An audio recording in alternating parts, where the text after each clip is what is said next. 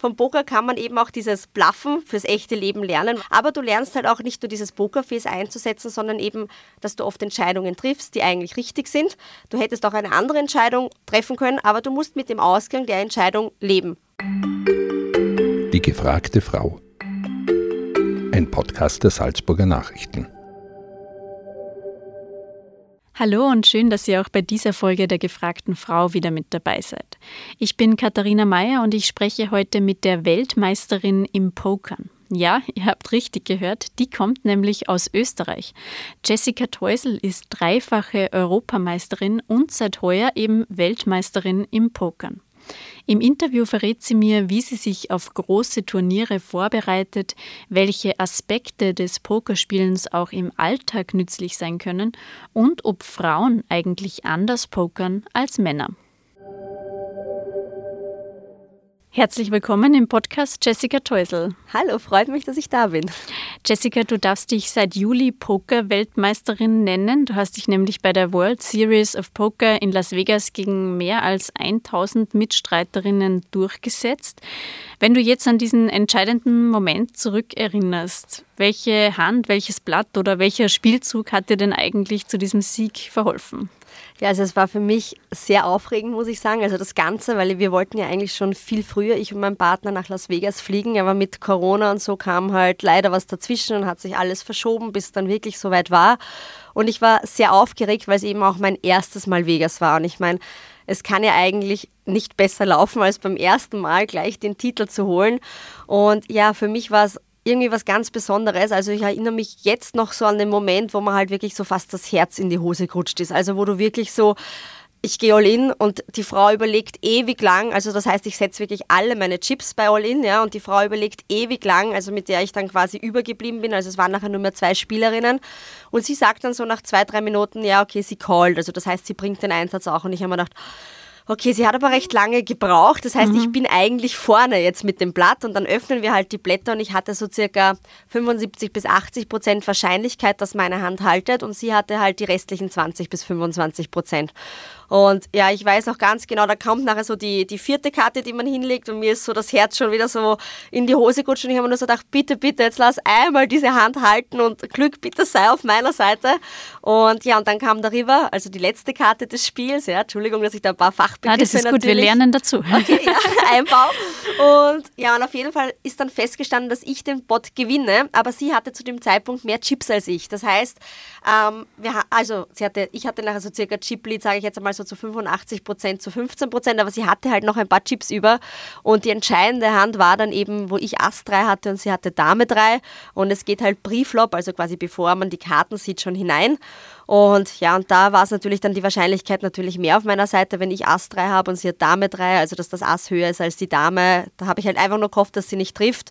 Und ich weiß noch ganz genau, wo ich mir einfach nur gedacht habe, wird mein Traum jetzt wirklich wahr? Und ja, er ist dann, es war wirklich auch für mich so unbeschreiblich, als feststand, dass ich es gewinne, habe ich mir nur so gedacht, so, ich kann das noch gar nicht realisieren. Also auch wie dann die Medienanfragen und so reinkamen. Also für mich war das immer noch so, auch Wochen später noch, habe ich das jetzt wirklich gewonnen? Also, also ja. es war eher überraschend, oder? Ja, natürlich, weil du weißt halt einfach, wie viel Varianz und Glück in diesem Spiel äh, natürlich mitspielt. Und natürlich war es für mich sehr überraschend, natürlich ein, ein toller Erfolg. Ich war auch schon davor in Las Vegas bei einem Turnier eben am Final Table, da bin ich aber Achte geworden, das heißt, da bin ich dann ausgeschieden.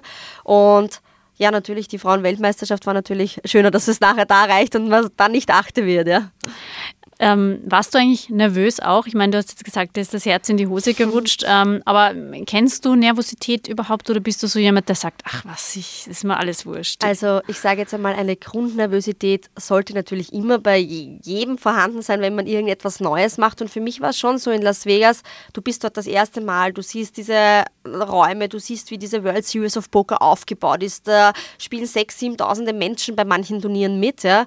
Und natürlich ist das, sind das lauter neue Eindrücke, die du dort sammelst. Und natürlich, wenn du dann weißt, du bist jetzt 40 Frauen sind noch über für den Weltmeistertitel. Auf einmal 30 Frauen. Du warst aber davor krank, du bist nicht ganz fit, weil gefühlt hatte dort auch jeder Corona, ja. Also natürlich ein Massenevent, natürlich mit tausenden mhm. Leuten, ja.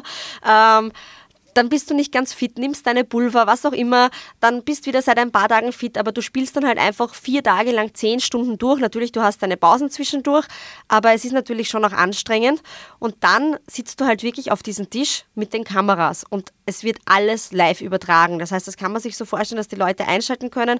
Natürlich, es ist ein 30 Minuten Zeitverzug, dass man halt die Karten nicht sieht vom Gegner oder irgendwie übers Handy eine Info kriegen kann oder was auch immer. Ähm, oder halt auf die Seite gehen kann und, und Infos kriegt von irgendjemandem, sondern das ist zeitversetzt. Aber du weißt, alles wird übertragen und du möchtest keine Fehler machen, weil da schauen da jetzt die weltbesten Pokerspieler zu, deine Freunde zu Hause, deine Familie, alle Leute und du weißt, jetzt bist du beobachtet. Und da war es schon so am Anfang, wo ich mich da hingesetzt habe, habe ich mir gedacht, okay, aber es war dann, wenn du dort sitzt, du vergisst das Ganze. Also du hast es natürlich schon irgendwann einmal wieder am Schirm und im Kopf, aber so nach 20 Minuten schaltest du eigentlich ab und vergisst, dass die Kameras und die Lichter da sind. Und ich war es ja ein bisschen schon von den Europameistertitel davor gewohnt, ein bisschen im Rampenlicht zu stehen, sage ich einmal, aber es ist trotzdem was anderes, wenn du dann dort sitzt. Also ja, ich war schon nervös und wenn du dann wirklich realisierst, weil wir sind ja zu acht, äh, zu acht gestartet und es war dann so, dass ich siebte in Chips war, wie wir in das Finale gestartet sind. Das heißt, meine Chancen auf den Titel waren jetzt eigentlich nicht von der Wahrscheinlichkeit her nicht so gut, sage ich jetzt einmal. Ähm, und dann realisierst du aber so im Laufe des Spiels, okay, jetzt fliegt die erste raus, dann fliegt die zweite raus. Und wenn du dann realisierst, jetzt sind wir nur mehr vier und jetzt hast du aber die meisten Chips, dann realisierst du halt, dass du wirklich Chancen hast. Und da muss ich sagen, da bist du dann halt schon noch einmal ein bisschen aufgeregt, weil du weißt, okay, jetzt könnte dein Traum quasi in Erfüllung gehen, ja. Er ist in Erfüllung gegangen. Ähm, wie bist du denn eigentlich zum Pokern gekommen? Wurde dir dieser Hang zum Risiko schon in die Wiege gelegt? ja, also es ist eigentlich eine lustige Geschichte, nämlich mein Bruder und ich, wir haben vor Jahren, also da waren wir so, sech, also ich war 16, 17, mein Bruder zwei Jahre jünger als ich und wir wussten nicht, was wir unserem Papa schenken sollen zum Geburtstag, ah, zu Weihnachten war es, genau. Und wir haben uns dann entschieden, irgendwie online, glaube ich, damals ein Pokerbuch im Papa zu schenken, weil halt damals ein Pokercasino in der Nähe war von unserem Heimatort, ja. Und wir haben halt gesagt, ja, ja, schenken wir mir ein Pokerbuch. Ja, und auf jeden Fall hat dem Papa das dann sehr viel Spaß gemacht und der Papa hat halt schon länger gepokert und hat uns dann auch dieses Spiel beigebracht, aber ins Casino habe ich natürlich erst mit 18 dürfen. Das heißt, ähm, ja, mein Papa hat es uns beigebracht, mir und meinem Bruder. Und eigentlich hat es auch sehr lange so ausgeschaut, wie wenn mein Bruder mehr in dieses Poker-Business reinrutscht und ich immer so zum Papa, na, der Marco, der spielt viel zu viel Poker und der spielt nur mehr Poker und das ist ja, passt das eh noch und dann so der Papa, du, es soll jeder das machen, was er will, das ist ein Hobby wie jedes andere. Ja, und jetzt im Endeffekt äh, bin ich drinnen gelandet in der Szene, ja, und mein Bruder spielt eigentlich fast gar nicht mehr und ja, also eigentlich verdanke ich dem Papa, das Ganze mit dem Pokern. Wir waren schon immer sehr spielaffin, also egal, ob das Mensch ärgere dich nicht, Aktivität oder was auch immer war, aber Poker hat dann so irgendwie meine Leidenschaft entfacht, weil du halt das Spiel dann auch du hast halt zum Casino fahren können und alleine dich für ein Turnier anmelden. Wenn ich jetzt Activity spielen will, dann brauche ich halt meine Freundin, die ich überreden muss, das mit mir spielen oder bei Mensch ärgere dich nicht oder Monopoly oder was auch immer es für Spiele gibt. Ja. Und das hat mich irgendwie so fasziniert, dass du halt einfach dann hinfahren hast können und spielen können. Am Anfang war das schon sehr komisch auch für mich, wenn du alleine in ein Casino fährst und dich für ein Turnier anmeldest, quasi, was jetzt zum Beispiel 30 Euro, 50 Euro kostet. Das ist immer mein Papa und mein Bruder mitgefahren, weil es natürlich schon als Frau auch ein bisschen komisch ist, wenn man da hingeht, aber das habe ich dann eigentlich recht schnell abgelegt. Ja. Wenn wir uns das Spiel Poker selbst jetzt denken, ist ja doch ein bisschen anders als Mensch ärgere dich nicht oder Activity. Was packt dich denn da so an diesem Spiel? Warum hat dich das nicht mehr losgelassen? Also es ist halt, ich sage jetzt einmal, jeder findet so sein Hobby, seine Leidenschaft. Und, beim, und ich wollte früher oft auch Schauspielerin werden und du kannst beim Poker dieses Pokerface nutzen, du kannst bisschen Schauspielern. Du kannst natürlich mit bessere Hände, schlechtere Hände gewinnen. Du kannst probieren, deinen Gegner zu lesen. Welche Hand hat der da jetzt wohl? Äh, hat er da jetzt ein starkes Blatt oder glaubt er, dass er gerade blafft? Und dann schaust du halt die Person an, fühlt sich die wohl, fühlt sich die nicht wohl? Und es sind halt so viele Sachen, die da quasi zusammenspielen. Und das hat mich halt auch wirklich am Poker fasziniert, dass du halt wirklich so okay, hm, mehrere Aspekte wie Schauspiel oder probierst die Leute zu lesen mit Körpersprache, aber selber auch eben gute Hände, Wahrscheinlichkeiten, das spielt halt alles zusammen, also auch Wahrscheinlichkeit, Mathematik, das ist ja alles beim Poker quasi integriert und das hat mich fasziniert und auch du lernst halt beim Poker eben, auch wenn du die richtige Entscheidung triffst ähm, und alles richtig ist, es kann trotzdem nicht zu deinem Gunsten ausgehen, weil du halt einfach diesen Glücksfaktor, diese Wahrscheinlichkeiten drinnen hast. Und das kann man dann auch sehr aufs richtige Leben umlegen, sage ich jetzt mal, weil du halt sagst, okay, du machst jetzt etwas, es passt und du hast eigentlich die richtige Entscheidung getroffen, aber es geht jetzt trotzdem nicht so aus, wie du das gerne hättest. Und ich finde, da hat mich Poker im Leben sehr viel weitergebracht, weil oft treffe ich die richtige Entscheidung oder eben nicht, ja, und du kannst den Ausgang aber nicht beeinflussen und das ist schon sehr hilfreich, finde ich. Wie viel ist denn Glück und wie viel ist Strategie beim Poker? Das sage ich jetzt mal so, kann man eigentlich gar nicht sagen, weil das natürlich auch auf deine Gegner ankommt, auf das Turnier. Ist es ein Turnier, was eher schnelle Levels hat? Eine tiefe Struktur nennt man das, wo du viele Chips hast. Ist es ein Turnier, was über zehn Tage geht? Dann hast du natürlich mehr Strategie, die mitspielt.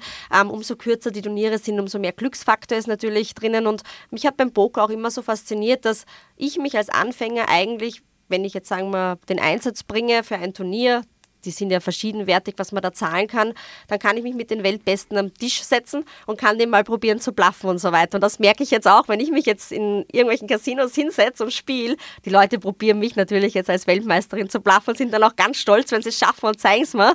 Und da muss ich halt sagen, das hat mich natürlich früher auch fasziniert, dass ich mich halt wirklich mit den besten Spielern hinsetzen konnte und du hast eine Chance gegen die. Und das ist halt bei vielen Sachen nicht so, weil wenn jetzt jemand etwas extrem gut kann und ich sage jetzt, ah, ich bin aber Anfänger, ich möchte mal mit dir spielen, dann geht das halt oft nicht. Und das finde ich halt auch einfach am Poker toll, dass auch alle Menschen dann gleich sind. Egal, ob du jetzt 40 Jahre bist, 60, 18, wenn du den Einsatz bringst zu dem Turnier, egal ob weiblich, männlich, was auch immer, alle haben dieselbe Chance und das finde ich halt auch wirklich toll, muss ich sagen. Du hast gerade gesagt, dass Poker dich auch im Leben irgendwie so als Mensch weitergebracht mhm. hat. Ähm, wie würdest du denn sagen, was, was kann man sich denn da so ein bisschen abschauen von, von diesem Spiel? Oder anders gefragt, bist du jetzt im Privatleben auch manchmal so, dass du mal zum Blöffen anfängst?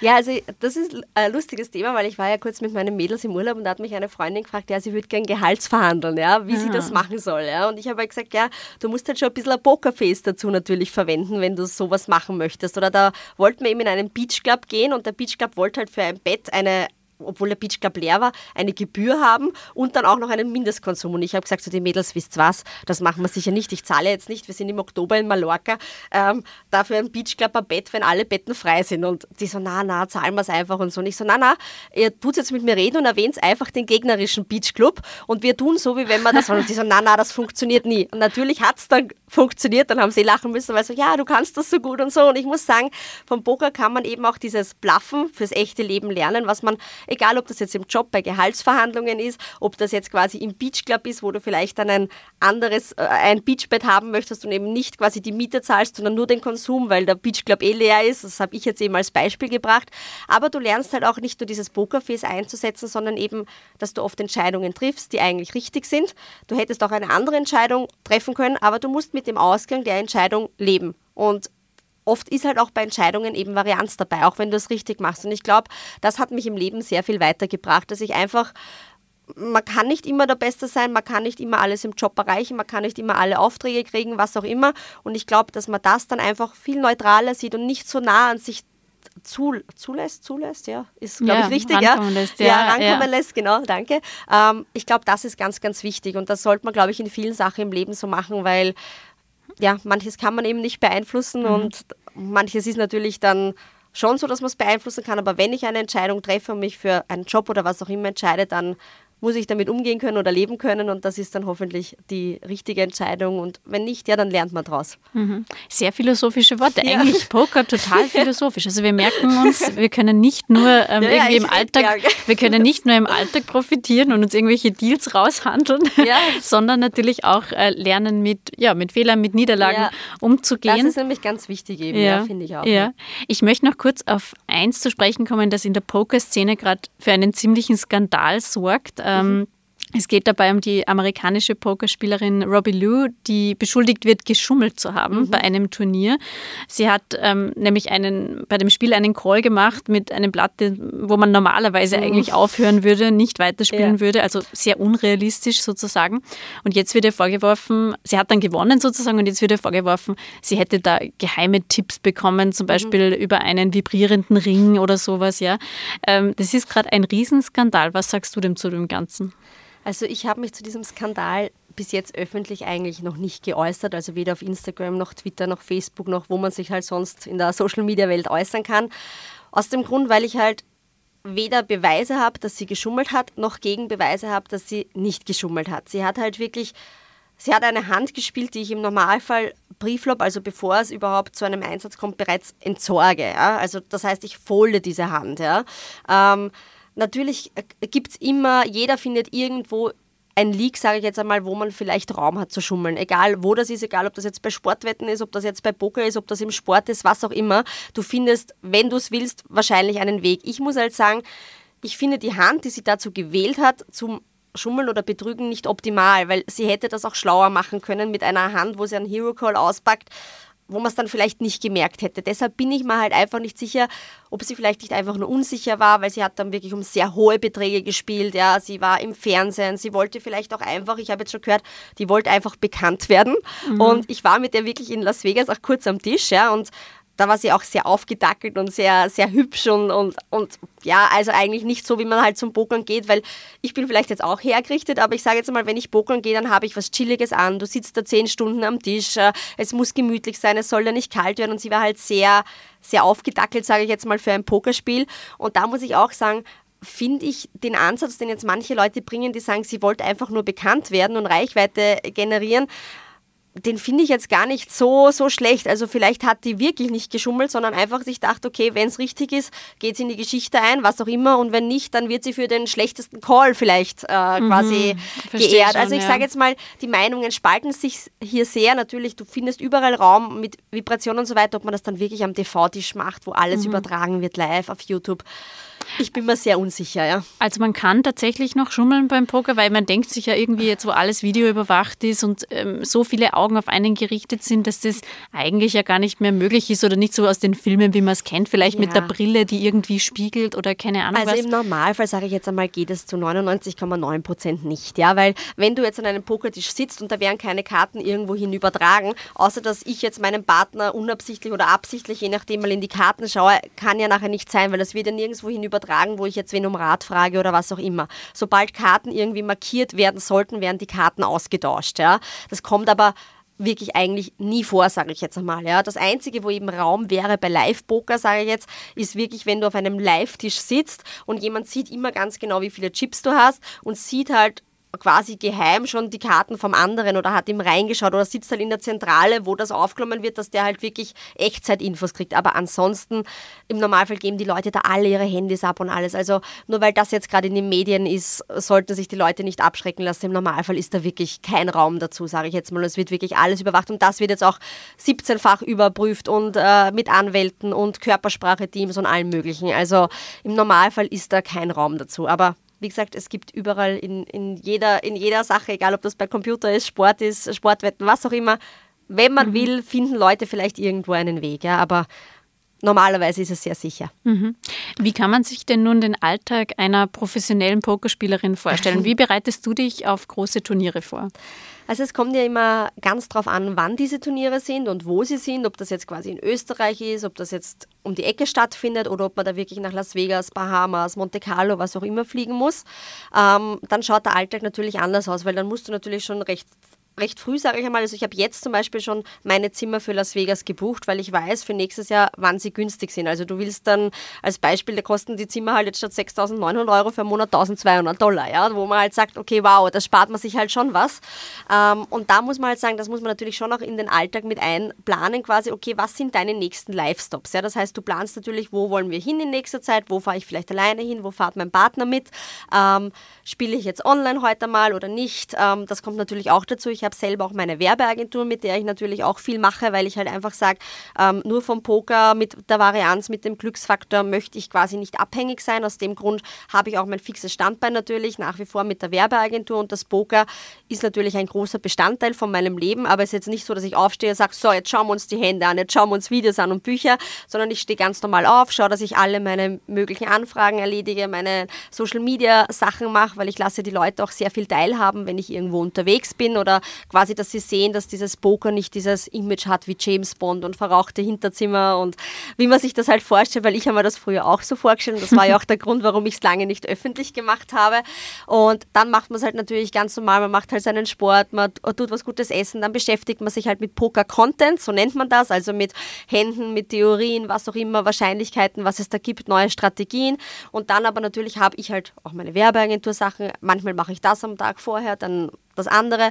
Und dann gibt es halt ein paar Tage, da spielst du natürlich online. Das heißt, am Sonntag meistens ist mein Online-Tag, da spiele ich jedes Mal online, da lege ich mich gemütlich auf die Couch oder setze mich zum PC, je nachdem, wie viele Tische ich spiele.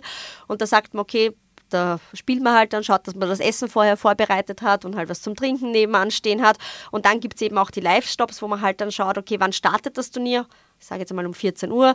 Ähm, dann schaut man halt, okay, dass man davor essen geht, dass man davor Sport macht. Ausschlafen ist immer sehr wichtig, finde ich, weil, wie gesagt, in Las Vegas, du hast Jetlag, du hast Zeitumstellung und ich war fast eineinhalb Monate dieses Mal in Vegas. Und da muss man halt schon sagen, mit dieser Klimaanlage drinnen und draußen hat es 40, 45 Grad und drinnen 18, also wir waren durchgehend alle verschnupft. Da musst du halt dann schon schauen, dass du ausreichend Schlaf hast. Dann kommt natürlich Sport zu kurz, sage ich jetzt ganz offen und ehrlich, weil du es dann halt einfach körperlich auch gar nicht anders schaffst, weil diese zehn Stunden, die du da sitzt, du musst dich auch konzentrieren, du musst schauen, mit welchen Gegnern spielst du, willst die Gegner anschauen am Tisch. Und das ist schon natürlich auch wichtig. Und dann besprichst du natürlich auch am Abend mal die Hände oder die Spots, die du hattest mit deinem Freund oder mit deinem deinen Pokerbuddies, wie die Meinungen dazu sind.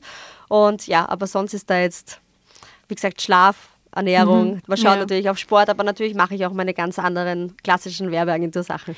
Genau, äh, Werbeagentur, das wollte ich gerade ansprechen. Was machst du denn sonst beruflich, wenn du jetzt nicht gerade am Pokertisch sitzt? also ich habe meine eigene Werbeagentur schon mittlerweile seit 2014. Da habe ich vor allem in den letzten Jahren im Summersbash die Matura-Reise ähm, geschaut, quasi unter Anführungszeichen, dass die voll ist, also in Vertrieb und das Personal geleitet. Das ging aber jetzt mit Corona, sage ich ganz offen und ehrlich, mit der Eventbranche nicht mehr mhm. so, wie man sich das halt wünscht. Und ansonsten mache ich halt sehr sehr viel Influencer-Marketing, Marketing auch für Unternehmen. Ich schaue aber jetzt auch, weil es mir halt besonders Spaß macht, dass ich eher im Bereich Poker, Casino natürlich dann auch unterwegs bin, weil ich da halt sehr viel Bezug habe, sehr viel Wissen habe, auch weiß, was die Spieler gerne hätten. Und da bin ich eigentlich auch immer offen für Feedback und für Meinungen und da schaue ich natürlich auch, dass ich mit meiner Werbeagentur jetzt aktuell dann halt eher in die Schiene gehe. Aber ich habe wirklich schon alles gemacht, also so wie man es halt kennt, wenn man startet, da probiert man mal von Eventsachen über Marketing-Sachen, über Promotion-Sachen, alles Mögliche aus und ob das jetzt Anzeigen, klassischen Hefte sind oder Social-Media-Marketing, mhm. ja. Ja, aber was mich jetzt noch interessieren wird, du hast vorhin in einem Nebensatz gesagt, du hast das mit Pokerspielen lange nicht öffentlich gemacht. Genau, ja. Also warum eigentlich und wie hat dann dein Umfeld reagiert, dass du jetzt plötzlich mit Pokerspielen Geld verdienst? Das ist sicher nicht so einfach zu erklären, der Oma Nein, oder so. also es war so, also es war wirklich tatsächlich so, ich habe mein, mein Hobby damals, wo ich so begonnen habe mit 18, 19, 20, hatte auch eine sehr lange Pause aufgrund meines Ex-Freunds drinnen, weil dem das halt gar nicht getaugt hat, dass ich da halt mit Männern spiele und halt mhm. unterwegs bin. Und da war es halt echt so, dass ich halt gesagt habe, na okay, natürlich es sollte halt mein größter Auftraggeber von der Werbeagentur wissen. Das heißt, ich habe es damals dem Chef gesagt, ich habe es auch seiner Assistentin gesagt, dass die das wissen und halt meiner Family und meinen zwei engsten Freundinnen. Es hat aber sonst keiner etwas gewusst, weil ich halt wusste, okay, bei Poker, die Leute haben halt dieses Lächeln dann drauf und sagen, aha, die spielt Poker, okay, das ist halt wie soll ich sagen, kein klassisches Hobby. Wenn jetzt wer sagt, er geht jetzt reiten oder er geht jetzt ins Kino, dann sagen alle, ja, ja, super, passt. Bei Pokern, die schauen dich halt alle so an oder haben mich halt so angeschaut wie, oh mein Gott, sie geht Pokern, die verspielt jetzt ihr Geld, was auch immer. Und ich habe mal so gedacht, na, das will ich gar nicht. Man stellt sich halt dieses James Bond Hinterzimmer mit Zigaretten und allem vor. Und dann habe ich mir gedacht, na, okay, ich behalte das einfach für mich, das muss keiner wissen. Und dann ähm, hat uns damals mein Papa auf die Europameisterschaft eingeladen, mein Bruder und mich. Und ich weiß auch ganz genau, wir waren damals dort von Donnerstag bis Sonntag. Und ich bin wirklich, die fanden in Felden am Wörthersee statt. Und ich bin von Felden wieder am Sonntag Retour gefahren, aber das um, weil wir mit einem Auto hingefahren sind, aber das Frauen-Europameister-Event war am Montag. Und ich weiß auch, es hat geschüttet quasi am Montag und da ich selbstständig bin, war ich natürlich oder bin ich flexibel. Habe halt zum Papa gesagt, du ganz ehrlich, ich würde da gerne nochmal runterfahren. Ich möchte das ausprobieren. Ich möchte den, den Frauen-Europameistertitel haben. Und dann hat der Papa gesagt, du, pff, ja, wir sind halt gerade erst von Donnerstag auf Sonntag waren wir dort. Ähm, du hättest ja auch bleiben können mit dem Zug dann zurück. Da habe ich mir gedacht, na, ich will halt wieder hinfahren und jetzt bin ich mir sicher. Und bin dann wirklich im strömenden Regen so um 12, 13 Uhr äh, weggefahren und war dann halt genau zum Turnierstart dort und habe dann wirklich diese Europameisterschaft der Frauen mitgespielt und es war die erste, die damals stattgefunden hat. Und das war natürlich auch medial für die Medien sehr interessant, weil es mhm. eben die erste Frauen-Europameisterschaft war.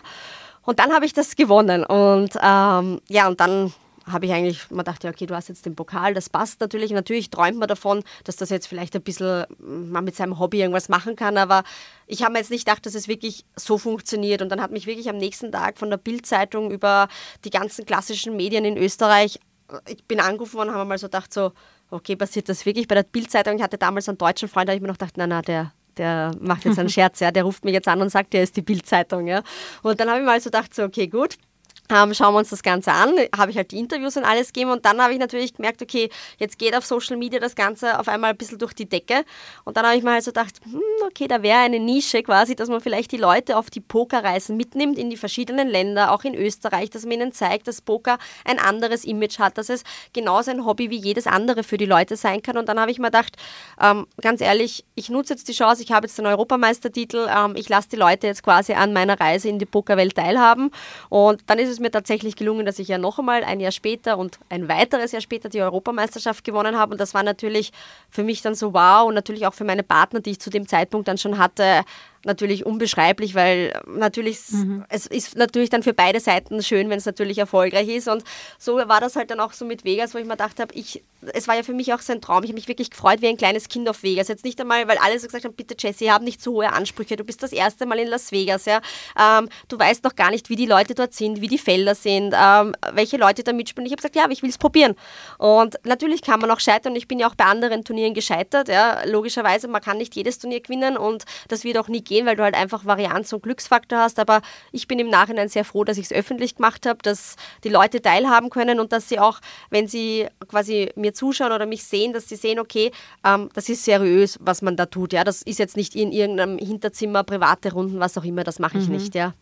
Dein Freund Stefan Lehner ist auch ein bekannter Pokerspieler. Ja. Wie ist das denn? Spielt ihr manchmal gegeneinander daheim oder trainiert miteinander, lernt voneinander? Oder wisst ihr eh schon ganz genau, was der andere macht? Also müsst ihr euch quasi, könnt ihr da ja. hinter die Kulissen blicken? Ja, uns hat ja das Schicksal quasi zusammengeführt, ähm, kurz vor Corona. Also da waren wir in so einem Call drinnen, wo halt so Pokerspieler drinnen waren, die halt miteinander telefoniert haben, weil wir halt nicht gewusst haben, was sollen wir jetzt tun quasi. Und da habe ich ihn kennengelernt und so hat mich ja meine Reise Reise wieder, weil meine Oma und mein Opa sind ja aus Salzburg und meine Mama auch und ja, mein Freund auch. Und mhm. so bin ich dann wieder quasi mehr in den Westen gekommen.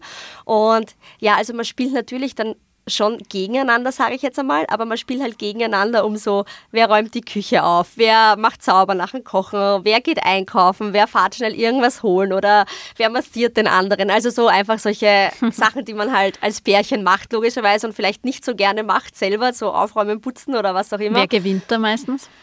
lustigerweise ich, obwohl er der bessere Spieler ist. also, das muss ich schon ganz offen und ehrlich sagen.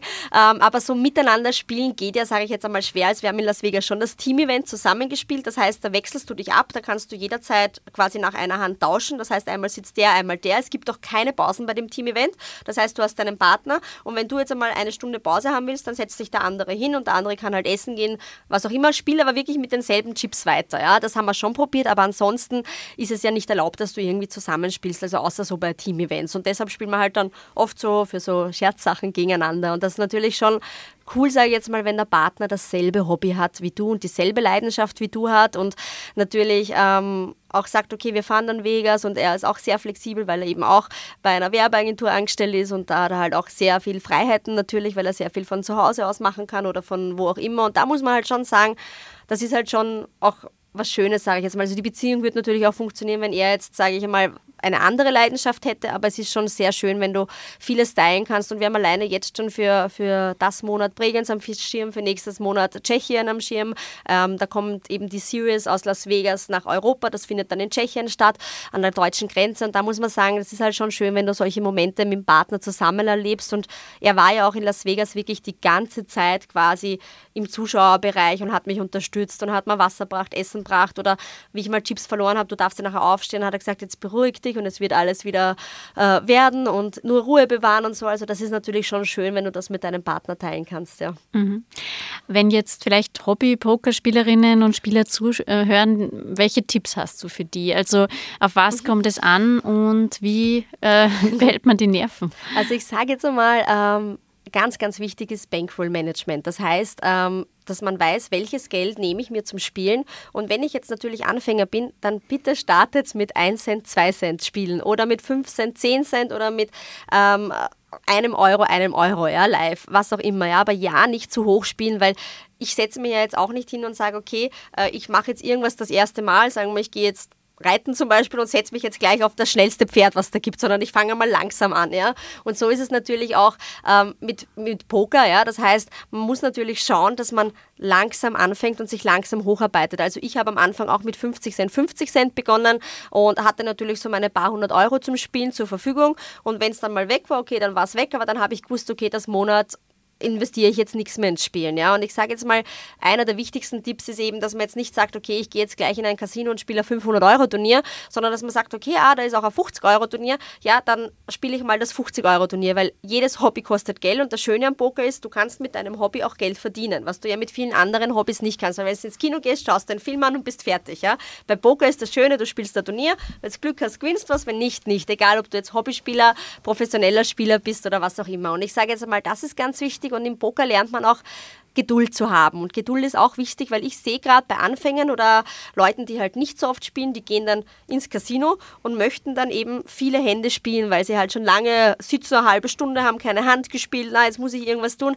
Nein, bitte nicht, weil denen wird dann Fahrt, dann spielen sie irgendwas und verlieren ihre Chips. Und die erfahrenen Spieler wissen das aber, dass das irgendwann kommt. Ja? Das heißt, ganz wichtig, meine zwei Tipps für den Anfang sind auf jeden Fall aufs Geld zu achten, vielleicht auch wirklich Free Rolls quasi, das heißt Turniere, wo man keinen Einsatz zahlt, die werden oft angeboten, online, live, dass man wirklich die mal ausprobiert, da kann man auch spielen quasi, wo man wirklich keinen Einsatz hat, dass man sich mit dem Spiel beschäftigt und eben wirklich auch aufs Geld achtet und Bankroll Management betreibt und dann natürlich auch die Geduld zu haben, am Anfang vielleicht nicht zu viele Hände zu spielen, weil man wird sehr kreativ und man weiß dann oft nicht, was soll ich jetzt machen, jetzt habe ich da sieben, acht 8O, habe mitgespielt und auf einmal liegt der Ass König 7 und ich habe keine Ahnung, hat mein Gegner jetzt die bessere Hand oder nicht und deshalb solche Hände einfach entsorgen und wirklich auf die guten Hände warten am Anfang, ja. Mhm. Poker ist ja irgendwie so ein, ein Männerding oder zumindest mhm. wird so ein bisschen dargestellt als, als Männerdomäne, wobei wir ja wissen jetzt, wie viele Pokerspielerinnen es gibt, wie viele erfolgreiche, dass das natürlich nicht so ist. Aber wurdest du äh, oder wirst du als junge, hübsche Frau in dieser Männerdomäne oft unterschätzt? Ja, also ich muss sagen, das war am Anfang natürlich ganz, ganz arg. Ja. Also wie ich da begonnen habe, natürlich haben sie halt, ah, jetzt kommt die Blonde wieder und die spielt und super, aber man hat natürlich auch sehr viele soziale Kontakte geknüpft und das finde ich am Poker auch toll, dass du halt wirklich Bekanntschaften machst. Aber ja, man wird natürlich am Anfang schon ein bisschen belächelt und nicht so ernst genommen, aber ich muss sagen, das hat sich mir gegenüber und ich glaube auch generell in der Szene jetzt mittlerweile schon sehr verbessert. Und Frauen werden respektiert. Also es ist jetzt so, es gibt jetzt mittlerweile viele Clubs, die sich dafür einsetzen und so. Da muss ich sagen, es würde auch ohne diese Clubs schon passen mittlerweile, weil einfach der Respekt vorhanden ist von den Männern. Aber am Anfang natürlich, sagen wir jetzt einmal, sie akzeptieren die Frau, aber vielleicht das Spiel noch nicht von derjenigen Person, also auch damals von mir nicht. Ähm, aber jetzt natürlich ist für mich schon schwerer, diesen Frauenbonus auszunutzen, weil da kannst natürlich öfter blaffen und sie glauben immer, du hast es. Weil das ist so ein bisschen von der Geschichte von den Frauen ist es ja so, dass Frauen eher zu Hause bleiben, auf die Kinder schauen und Männer so auf die Jagd gehen, Jäger und so Sammler und so weiter sind. Und da muss man sagen, das merkt man natürlich auch bei der Aggressivität, wie Leute Poker spielen. Frauen, die warten eher, bis wirklich die Hand haben und spielen dann die Hand und blaffen nicht so gerne. Es war auch für mich am Anfang wirklich schwer, das zu lernen. Also dieses Blaffen und mehr zu blaffen und so weiter. Mittlerweile blaffe ich wie ein Löwe, ja. Aber früher war das nicht so. Und ähm, ja, und da muss ich halt sagen, Mittlerweile geht bei mir der Frauenbonus nicht mehr so durch. In Las Vegas aber, wie ich da gemischte Turniere gespielt habe, ging der Frauenbonus schon durch, weil die mich ja nicht kannten. In Europa tue ich mir natürlich schwerer, aber in Amerika hat mich zu dem Zeitpunkt, bevor ich den Titel gewonnen habe, wirklich keiner gekannt, ganz offen und ehrlich, ja. Oder halt ein paar Leute, ja. Aber halt jetzt wirklich nicht so, weil es war ja auch lang Corona, man hat nicht drüber reisen dürfen. Mhm. Und da muss ich sagen, jetzt natürlich kennen sie dich dann schon, dann gehen die Bluffs natürlich nicht mehr so auf. Da musst du natürlich dann schon vorsichtiger sein, weil sie wissen, okay, die kann bluffen, ähm, die ist aggressiv, die weiß, wie man spielt, ja. Ähm, am Anfang war das nicht so. Aber ich sage jetzt einmal, das sollte einen nicht abschrecken. Also es ist nicht so, dass die Männer da jetzt irgendwie ungut sind. Du hast überall vielleicht einmal ein, zwei Personen, die jetzt nicht nett sind, aber das hast du überall, egal wo du hingehst, kann im Kino genauso passieren. Aber ansonsten, es wird besser, sage ich einmal, aber natürlich, man ist in der Unterzahl und das ist schon für manche vielleicht am Anfang ein bisschen komisch und war es mhm. für mich ganz ehrlich früher auch, ja. Ja, aber Frauen pokern also ein bisschen anders als Männer, wenn ich ja. das jetzt richtig rausgehört habe? Ja, also ich muss sagen, für mich, ich habe ja in den Frauenturnieren eine recht gute Bilanz, ja, aber für mich ist eigentlich mag ich die anderen Turniere viel lieber, auch wenn man, auch wenn man jetzt vielleicht das lustig findet, aber Frauen spielen halt nicht so aggressiv. Die haben es meistens, wenn sie quasi raisen, drei Betten, so nennt man das, wenn man halt öfters erhöht quasi, bevor der Flop beim Poker kommt. Ähm, die spielen einfach ein anderes Poker. Und manchmal, vorsichtiger. Genau, viel vorsichtiger und das kann man natürlich ausnutzen, dann habe ich natürlich auch oft ausgenutzt. Und manchmal dann aber eben kommt dieser Punkt, okay, jetzt wird man fad, jetzt will ich Hände spielen und auf einmal sind sie unberechenbar ja, und machen dann irgendwelche Sachen, wo ich mir denke, okay, ja, jetzt wirklich. Und da muss ich halt sagen, ähm, ja, das ist halt schon auch ein wichtiger Faktor, den man natürlich beim Pokern unbedingt beachten sollte. Wenn du live spielst, egal ob gegen Männer oder Frauen, du musst immer schauen, wie ist der Tisch, wie spielt jetzt mein Gegner. Du kannst nicht alle in einen Topf werfen, weil es spielt jeder anders. Und das heißt, man muss das Spiel halt schon beobachten. Mhm. Was wären denn noch so deine großen Ziele jetzt? Jetzt bist du Poker-Weltmeisterin, dreifache Europameisterin. Was steht jetzt noch auf deiner Wunschliste? Also mein allergrößter Traum in Sachen Poker, es gibt ja das, das Main Event in Las Vegas, das heißt, da dürfen also alle mitspielen, das heißt Männer, Frauen, Senioren, alle. Und das habe ich auch heuer gespielt. Da hat es leider für mich nicht gereicht, dass ich ins Geld kam. Da war ich recht schnell draußen und das hat noch nie eine Frau gewonnen. Und das heißt, das ist halt quasi der Weltmeistertitel, der was quasi über alle, also über Männer, Senioren, Frauen, über alles quasi gemischt, also drüber geht, sage ich jetzt einmal. Und das wäre halt so mein Traum, weil es hat einfach noch nie eine Frau gewonnen. Die Chancen sind natürlich gering dafür, man weiß es, ja. Aber ich sage jetzt einmal, wenn ich einen Traum hätte, dann wäre das natürlich dieses Event zu gewinnen. Wenn es geht, vielleicht gleich nächstes oder übernächstes Jahr, aber man darf ja noch träumen. Ja, ich weiß, es ist sehr sehr unrealistisch, weil es ist halt für Frauen natürlich, wenn da so viele Leute mitspielen und wie gesagt, Frauen sind halt oft die vorsichtigeren und Poker lebt halt auch von Aggressivität und gerade wenn, wenn du nachher weißt, okay, du bist jetzt schon so nah dran und du spielst auf einmal um 10 Millionen, weil da gibt es eben so viel für den ersten, dann spielst du natürlich auch sehr manniskehrt, nennt man das, weil du weißt natürlich, okay, der achte kriegt jetzt eine Million, der nächste kriegt schon zwei Millionen, dann ist es den Leuten oft wichtiger, dass sie die zwei Millionen schaffen, als dass sie die, die zehn schaffen. Ja? Und ich sage jetzt einmal, von so einem Cash oder Gewinn träumt natürlich jede Person, die Poker spielt. Ja? Und für mich wäre es natürlich auch ein Traum, dieses Event zu gewinnen, wenn das davor noch nie eine Frau gewonnen hat. Ja. Dann äh, drücke ich dir die Daumen, dass das Glück auf deiner Dank, Seite ist. Dankeschön. Vielen Dank, Jessica, für Danke das spannende für Gespräch. Ja, sehr gerne. Und vielen Dank bei allen Zuhörerinnen und Zuhörern fürs Interesse. Ich freue mich, wenn ihr auch beim nächsten Mal bei der gefragten Frau mit dabei seid und wenn ihr diesen Podcast ähm, weiterempfehlt und teilt. Und wenn euch unsere Podcasts generell interessieren, dann kann ich euch noch unseren Podcast Schatten Schattenorte ans Herz legen. Der ist nämlich gerade in eine neue Staffel gestartet. Meine Kolleginnen Simona Pinwinkler und Anna Boschner beleuchten darin Orte in Salzburg, die so ein bisschen eine dunkle Geschichte oder eine dunkle Vergangenheit haben.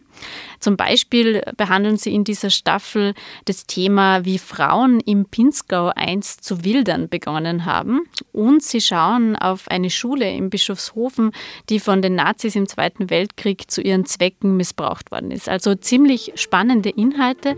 Hört gerne rein. Alle SN-Podcasts findet ihr unter www.sn.at podcast. Und damit verabschiede ich mich für heute. Bis zum nächsten Mal bei der gefragten Frau.